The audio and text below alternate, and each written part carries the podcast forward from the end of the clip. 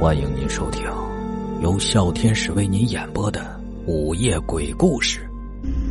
李大伯继续说：“这好办呢，明天我就到集市上买条鱼回来。”杨龟赶紧摆手说：“那可不成啊，必须从鱼塘新捕的鱼，而且要三斤三两重的。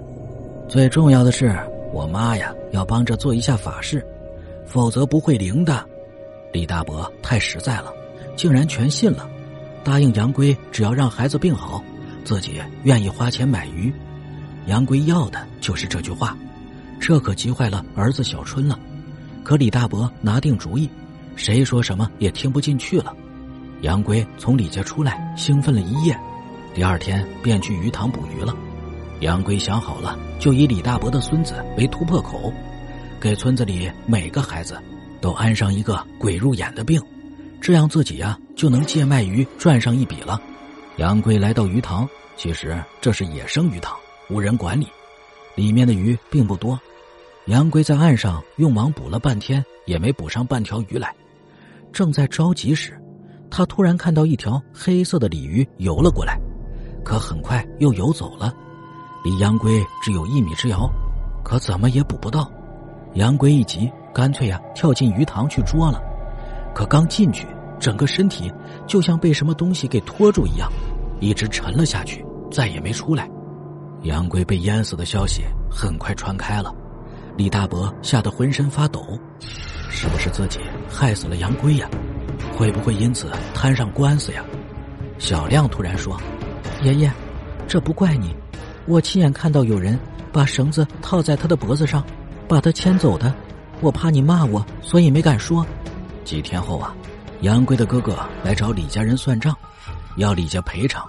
李大伯顿时瘫软在地。原来这杨贵的哥哥更不好惹，村子里都叫他老狼。李大伯怕给家人带来麻烦，只好答应赔偿，让他第二天来取钱。可小亮突然说：“爷爷，他身后有人，在用绳子套他的脖子。”李大伯怕再得罪杨老大。赶紧让小亮闭嘴了，杨老大吓得一哆嗦，因为前几天杨龟就把小亮说自己身后有人的事情跟哥哥说了，没想到不到一个星期杨龟便死了，所以当杨老大听小亮说呀，自己身后也有人时，能不害怕吗？他忘了要钱，用手护住脖子，便往家里赶了。也许是心急吧，也许是害怕，刚进家门就跌了一跤。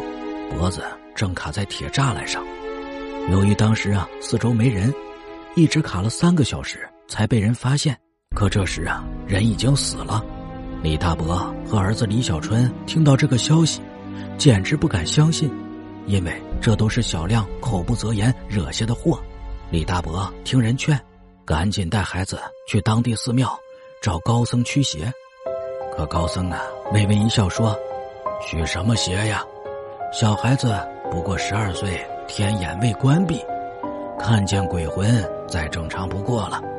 心中无邪的人听了呀，会一笑了之，鬼祟也无可奈何；而作恶多端的人，本来心中有鬼，处处提防，反倒让鬼怪钻了空子。这或许就是不做亏心事，不怕鬼叫门吧。